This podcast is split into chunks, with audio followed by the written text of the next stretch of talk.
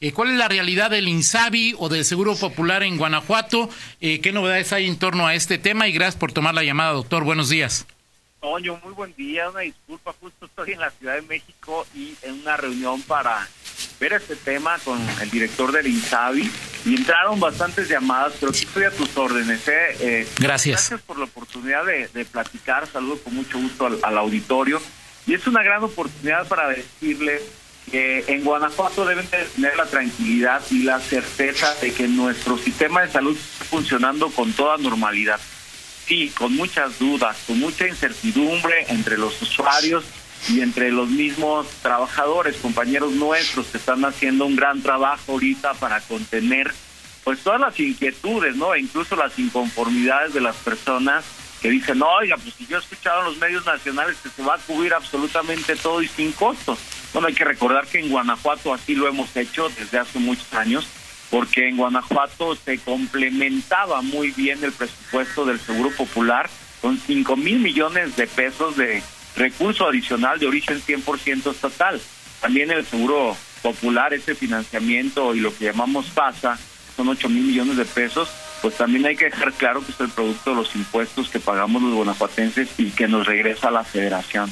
Entonces, pues hoy estamos justamente aquí eh, esperando, haciendo las gestiones para que las reglas de operación, las disposiciones administrativas, pues nos permitan darle certidumbre, eliminar las dudas, porque el problema no está en el primer y en el segundo nivel de atención. Creo que eso en Guanajuato, sin temor a equivocarme y con los pies en la tierra, se ha superado desde hace mucho tiempo. Hemos ido mejorando paso a paso, pero con pasos firmes eh, la infraestructura en materia de salud con una gran inversión estatal para tener hoy hospitales como el nuevo hospital de León, como las joyas, como el pediátrico de León, como la nueva unidad que está construyendo en la 10 de mayo y que muy pronto vamos a inaugurar.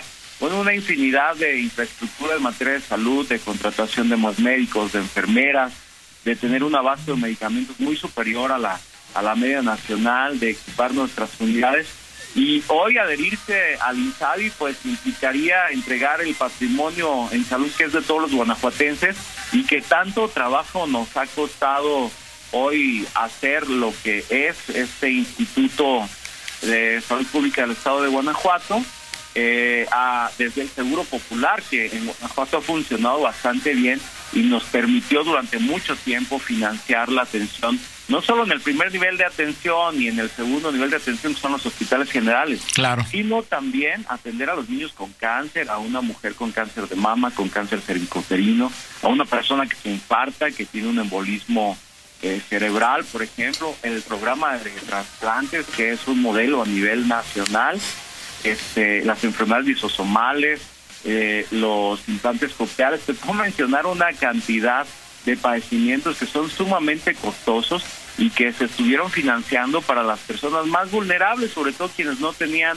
una derecho derechohabiencia al IMSS, al a otro sistema de protección social en salud y con, con, las reglas claras que sí tenía el Seguro Popular. La verdad es que hay muchísimas historias de éxito, mejoramos bastante la infraestructura en el estado de Guanajuato y hoy pues no estamos considerados en el Plan Nacional de Desarrollo en Salud, más bien en el Plan Nacional de Infraestructura en Salud Guanajuato no está considerado. Entonces, para eso estamos aquí en Guanajuato, para hacer las gestiones. ¿Qué gestiones, doctor? ¿Guanajuato va a firmar, no va a firmar, se van a parar, no se van a parar, va a tener una controversia constitucional, no la va a tener?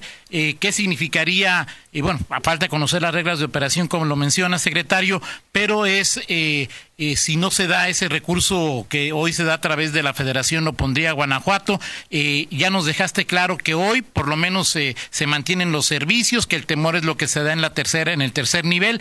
¿Cuáles son los escenarios que tiene hoy Guanajuato en este tema entre el INSABI y el Seguro Popular, secretario de Salud? Mira, es muy sencillo. No puedes firmar algo para adherirte a algo que no tiene reglas claras de operación y disposiciones administrativas.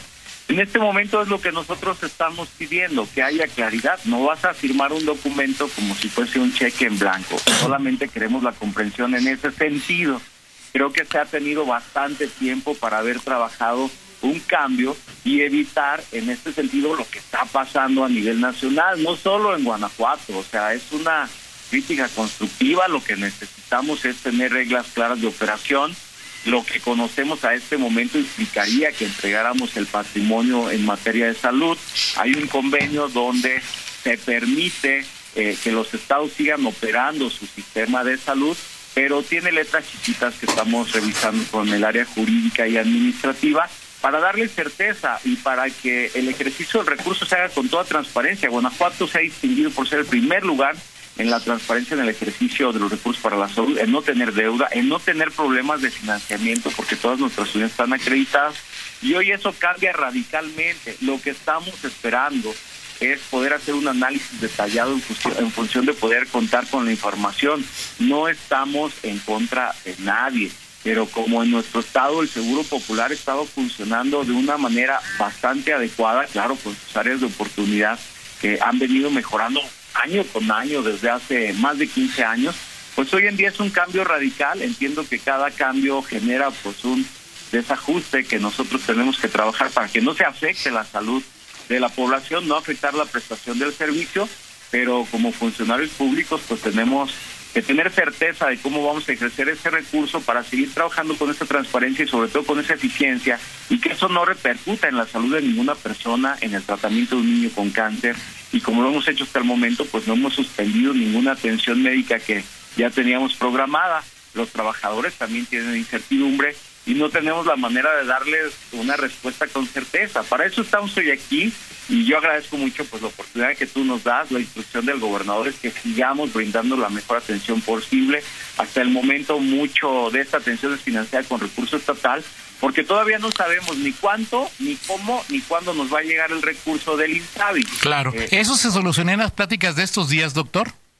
¿Mande? ¿Esto tendría respuesta en las charlas de este día, de, los, de las siguientes horas, doctor? ojalá, porque nosotros hemos estado solicitando esta reunión, hemos estado enviando oficios en función de que lo que hemos revisado, de lo que hace falta en cuanto a las disposiciones administrativas para poder conocer realmente el funcionamiento de este sistema. Creo que se está generando una falsa expectativa en las personas al decir que todo es gratis.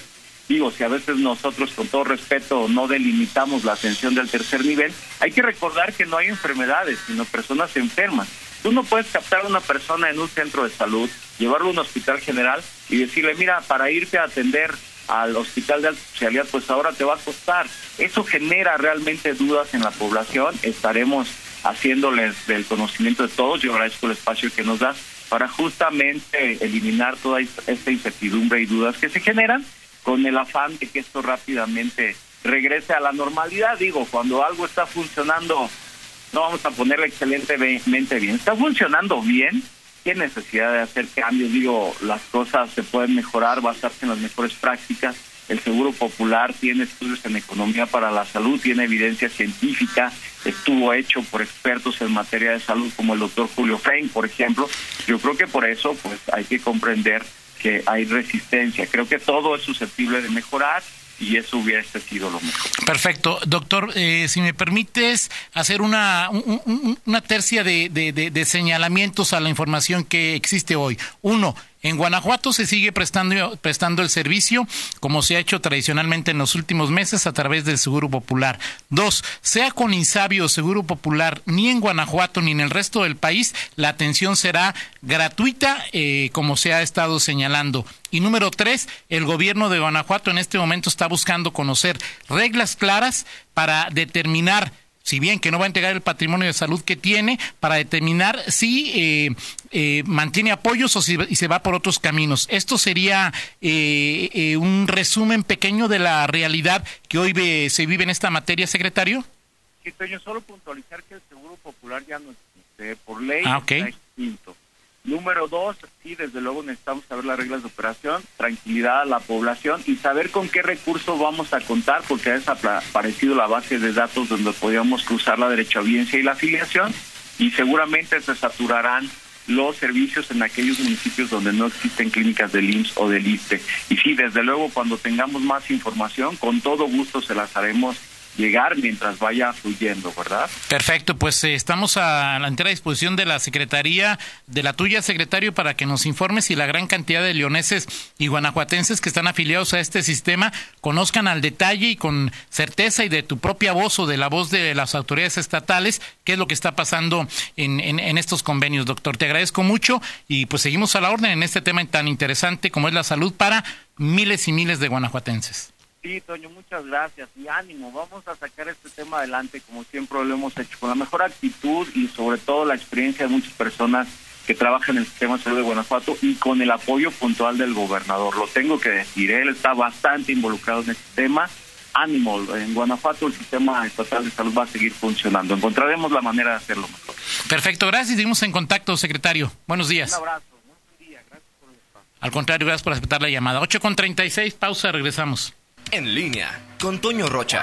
Síguenos en Twitter, arroba Antonio Rocha P y arroba guion bajo en línea.